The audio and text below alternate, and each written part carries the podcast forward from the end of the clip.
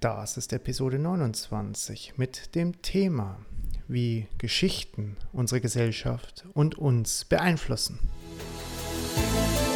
Herzlich willkommen zu deinem Rhetoriken-Podcast. In diesem Podcast geht es darum, wie du in der Rhetorik selbstbewusster wirst und dich in deinen Reden und Präsentationen verbessern kannst. Cicero sagte einmal, dass man Reden nur durch Reden lernt. Steigen wir deswegen doch gleich in die heutige Episode ein.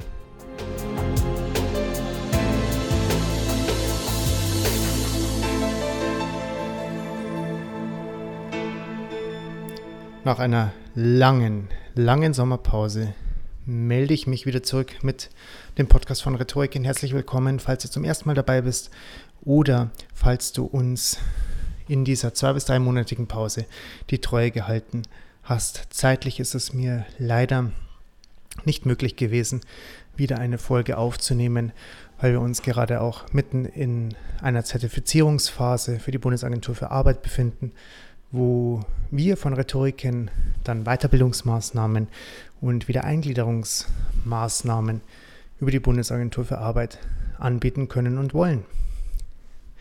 Es hat sich viel getan. Wir werden das Design unserer Startseite entsprechend umändern. Eventuell, wenn du diese Folge hörst, haben wir schon die Implementierung geschafft. Schau gerne einfach mal drauf und gib uns gerne Feedback dazu, wie du das neue Design von www.rhetoriken.de findest. Du kannst uns dabei gerne eine E-Mail schreiben, zum Beispiel über info.rhetoriken.de oder einfach über das Kontaktformular. Falls du jetzt ganz neu bist und dich fragst, was Rhetoriken überhaupt ist, das ist die einzige Internetplattform weltweit, die dir nicht nur die Theorie der Rhetorik näher bringt, sondern wo du auch mit Hilfe deiner Webcam oder Smartphone-Kamera Reden aufzeichnen kannst und diese dann von anderen Usern, von Freunden, von dir selbst oder auch von Rhetorikexperten bewerten lassen kannst. Schau gerne einfach mal rein, melde dich einfach mal 14 Tage kostenlos an und schau dir Rhetoriken an.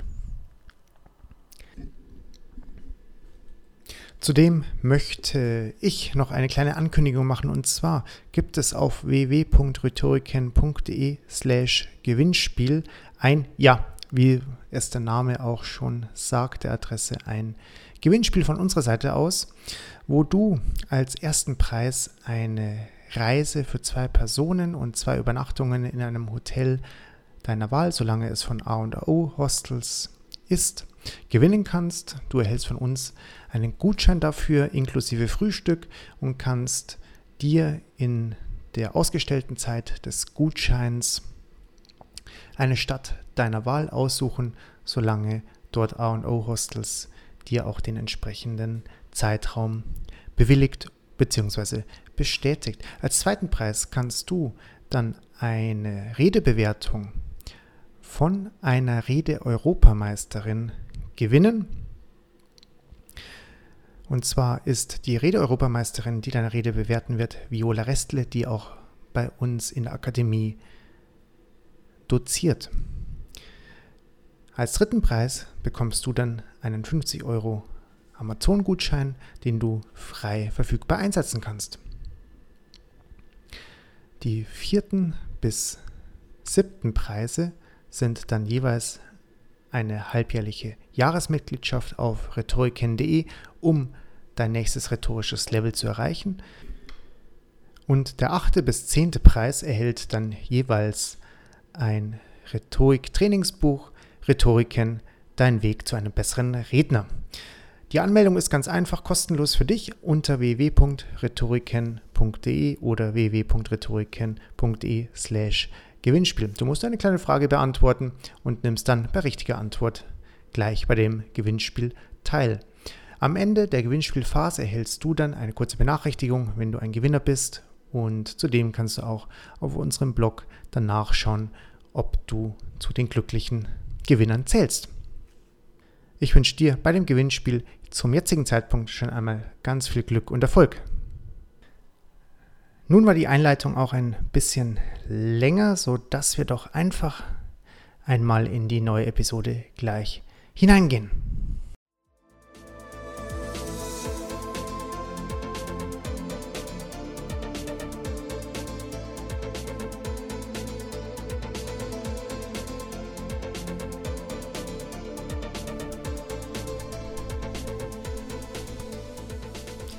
Ich habe mir vor kurzem das Buch Eine kurze Geschichte der Menschheit von Yuval Noah Harari, ich hoffe, ich spreche den Namen richtig aus, durchgelesen und fand dieses Buch sehr, sehr spannend.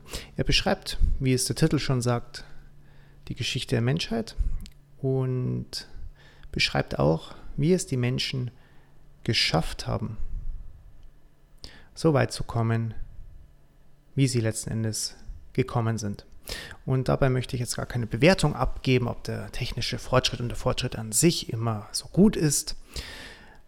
Aber man muss die Leistung des Menschen einfach anerkennen, was er, der Mensch, möglich gemacht hat. Zum einen wäre da natürlich das technische Know-how, ähm, das Wissen, was wir uns aneignen können. Und zum anderen natürlich auch die Gesellschaftsstruktur, weil der Mensch ist ja eigentlich nicht dazu gemacht, in einer Herde zu leben, die größer ist als 200 bis 300 Menschen. Und nachdem es aber dann immer mehr Menschen gab und sich auch Städte gegründet haben, sich formiert haben, war es notwendig, dass der Mensch etwas erschafft, wodurch diese Größe, diese Anzahl von Menschen, die recht nah beieinander sind, auch funktionieren, ohne dass sich jeder jeden Tag den Kopf einschlägt. Und dass es überhaupt funktioniert, zusammenzuleben in so einer großen Anzahl und Menge.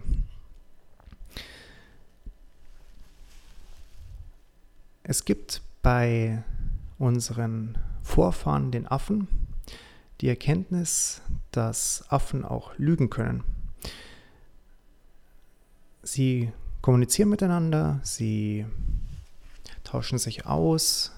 Jetzt nicht so natürlich, wie wir uns austauschen auf dieser Ebene, aber sie können sich auch gegenseitig etwas beibringen. Aber die Affen können auch so kommunizieren, dass sie sich gegenseitig erzählen können, Vorsicht, da ist eine Gefahr, da ist ein Raubtier. Man hat festgestellt, dass es unterschiedliche Stimmlagen gibt für unterschiedliche Tierarten. Nehmen wir nun einmal an, es droht Gefahr und ein Affe der Herde sieht das. Dann wird er seine Kollegen und Freunde warnen und entsprechend werden sich dann alle sehr schnell in Sicherheit bringen können. Nun hat man schon vor längerer Zeit herausgefunden, dass manche Affen auch nur so tun, als ob es eine Gefahr gäbe und entsprechend drauf losschreien und dann sich die Herde in Sicherheit bringt. Und der Affe, der diese Lüge rausposaunt hat, hat sich damit in die Lage gebracht, nun die wirklich saftigen Früchte des Baumes zu holen. Also können Affen die Wahrheit kommunizieren und auch lügen. Und unsere Sprache hat sich ja nun ein bisschen weiter fortentwickelt. Wir können uns ja Geschichten erzählen. Und wenn wir einmal uns überlegen, was denn wirklich, wirklich da ist, dann werden wir feststellen, dass das gar nicht so viel ist, wie wir meinen. Gehe mal kurz in dich und frage dich, was Realität ist. Sagen wir, du fährst gerade im Auto und hörst dir diese Podcast-Folge an. Was ist Realität? Natürlich die Straße und dein Auto und der Motor und die Bewegung. Sagen wir, du hörst es bei dir zu Hause, dann sind all die Gegenstände real und natürlich bist es du auch. Und jetzt gehen wir mal eine Stufe weiter und fragen uns, ob Geld real ist. Wirst du sagen, ja, natürlich ist Geld real. Ähm, du hast etwas auf dem Konto, du hast vielleicht sogar Geld in deinem Geldbeutel drinnen. Natürlich ist es real. Und damit meine ich jetzt nicht, dass das Geld jetzt für uns nicht real ist, aber dass das Geld an sich ja keine Bedeutung hat, beziehungsweise keinen Wert hat. Wenn du dir eine Münze anschaust oder einen Geldschein in die Hand nimmst, dann hast du entweder ein Stück Kupfer in der Hand oder einfach nur Papier, auf dem eine Zahl steht. Und der Wert des Geldes wird erst dadurch kreiert, dass die ganze Gesellschaft, dass die ganze Welt daran glaubt, dass es einen Wert hat. Und das hat Harari sehr, sehr schön herausgearbeitet.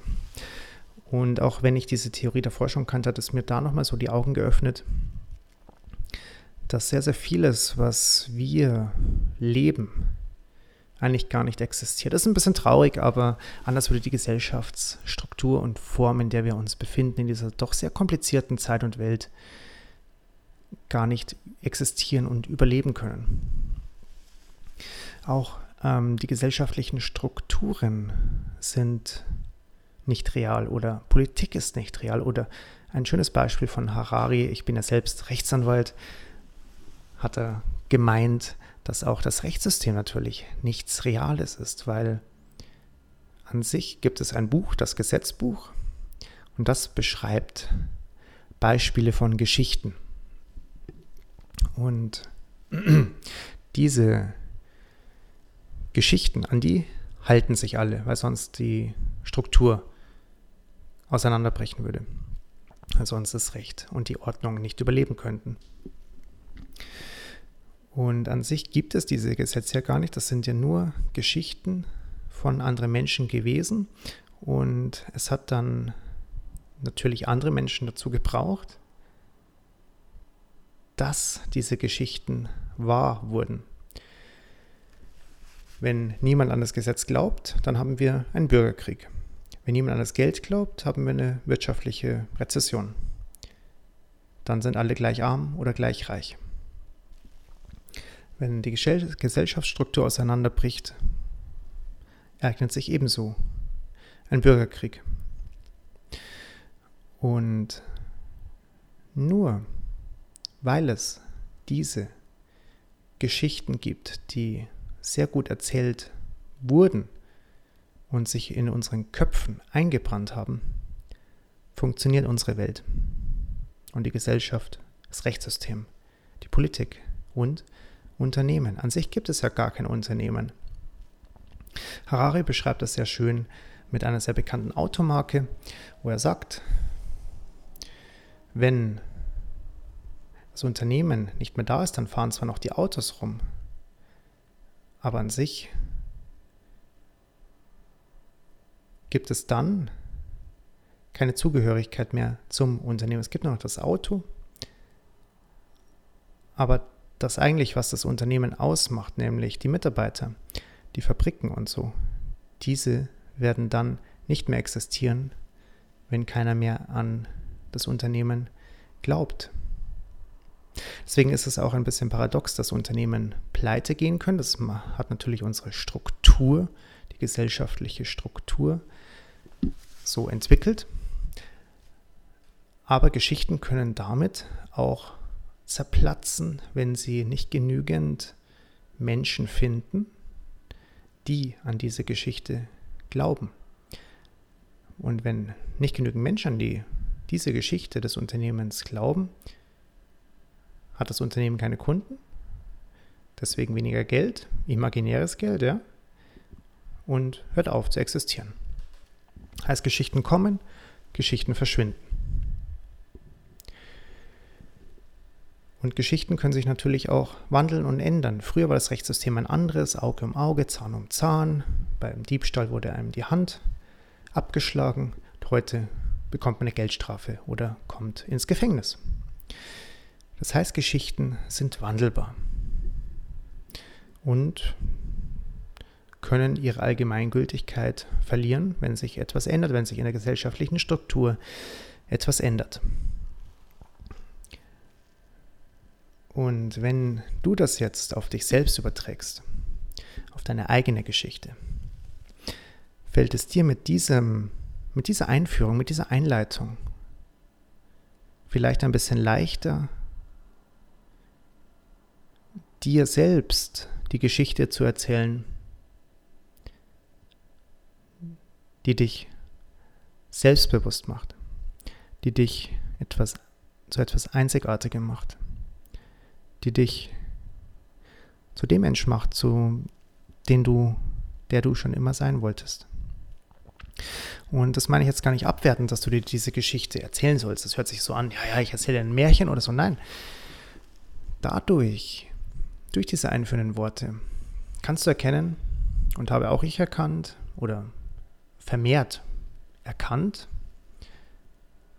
dass so an sich das Leben von dir und von allen anderen auch funktioniert, indem du deine eigene Geschichte schreibst. Selbstbewusstsein gibt es ja auch gar nicht, das ist ja nur ein Wort. Wenn du selbstbewusst agierst, weil du weißt, dass du selbstbewusst bist, weil du dir die Geschichte erzählst, dass du selbstbewusst bist, wirst du auch selbstbewusst sein. Das heißt, alles, wovor du Angst hast, zumindest bei vielen Dingen, nicht bei allen, aber bei vielen, ist es so, dass diese in deinem Kopf gemacht sind. Das ist eine Geschichte, die du dir selbst erzählst. Und wenn du aufhörst, diese Geschichte dir selbst zu erzählen und diese umänderst, abänderst, verbesserst, sie dir neu erzählst, kannst du damit sehr schnell und sehr nachhaltig über dich selbst hinauswachsen. Sei es, dass du dann im öffentlichen Reden keine Schweißausbrüche mehr kriegst, sondern einfach eine tolle Rede hältst, eine tolle Präsentation, die überzeugt, weil du von dir selbst überzeugt bist. Mit sicheren Worten, mit sicherem Stand, weil du weißt, dass du selbstbewusst bist. Und wenn du nacheinander all diese alten Geschichten, die nichts mehr mit dir zu tun haben, weil sie dich behindern, ablegst und neu umschreibst, gerne auch auf einem Blatt Papier, dann steht dir die Welt und die, die Türen der Welt offen. Schreib deswegen gerne einfach mal deine Ängste nieder, die du zum Beispiel beim öffentlichen Reden hast oder auch in anderen Lebensbereichen. Und schon alleine durch das Niederschreiben dieser Ängste erreichst du das, diese niedergeschriebenen Sätze an Bedeutung verlieren, weil sie dann draußen sind. Du kannst es dir nochmal durchlesen und siehst, dass diese Ängste meistens von dir selbst kreiert wurden ohne dass du irgendeinen Beweis dafür hättest, dass diese Geschichten wahr wären oder wahr sind. Und dann, wenn du das hast, wenn du diese Ängste dir aufgeschrieben hast, kannst du noch einen Step weitergehen und dir überlegen, was passiert denn wirklich, wenn das so eintritt? Schreib es ruhig nieder. Was passiert, wenn deine Angst eintritt? Wie lebst du dann? Und dann überlege dir, wie wahrscheinlich es ist, dass es genau zu diesem schlimmen Ergebnis kommt. Und wenn du das geschafft hast, schreib danach auf, wie es sich anfühlen würde und wie es sein würde, wenn du diese Ängste nicht mehr hast. Schreib damit stets positiv und nicht äh, im, in der negativen Form, also nicht ähm, ich hätte keine Angst mehr, wenn, sondern ähm, verwende eine positive Satzform, weil das Gehirn kann keine negativen Sätze als negativ ansehen, sondern das Gehirn sieht dieses Nicht in Anführungszeichen nicht mehr. Deswegen ist es ein schlechtes Ziel, zum Beispiel zu sagen, ich möchte nicht mehr ängstlich sein, sondern ein gutes Ziel wäre, ich möchte mutig sein. Damit kann das Gehirn arbeiten. Nicht mit ängstlich, da konzentriert es sich zu sehr auf das Wort ängstlich, sondern kreiere es in etwas Positiven um. Also schreibst du dann nieder, wie es sich anfühlen würde, wie es wäre, wenn du so und so wärst, ohne diese Angst. Und was du dann erreichen könntest. Schreib nieder, was du dann erreichen könntest und was du erreichen möchtest. Hör dir gerne auch in den vorherigen Episoden an, wie du gute Ziele definierst oder wie du an dein Ziel ankommst und ankommen kannst und es erreichst. Und dann lese dir das Ganze nochmal durch und verinnerliche dir nur das Positive und beginne so deine eigene Geschichte neu und so zu erzählen, dass es für dich keine Hindernisse mehr gibt, sondern nur noch offene Türen, die von dir durchschritten werden wollen.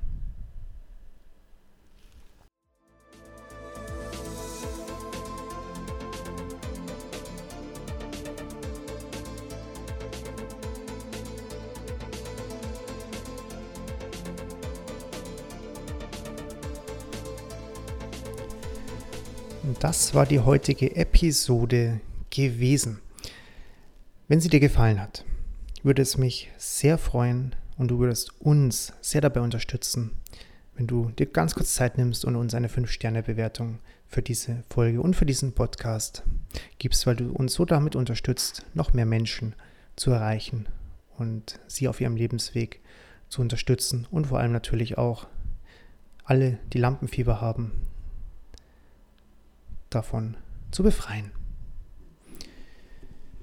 Wenn dir die Folge aus irgendeinem Grund nicht so gefallen hat, würde ich dich bitten, uns ein kurzes Feedback zukommen zu lassen, was wir machen können, damit es dir gefällt und damit wir unsere Qualität verbessern können. Schau gerne auf unserer Webseite www.rhetoriken.de vorbei oder mach auch gerne bei unserem Gewinnspiel mit auf rhetoriken.de slash Gewinnspiel.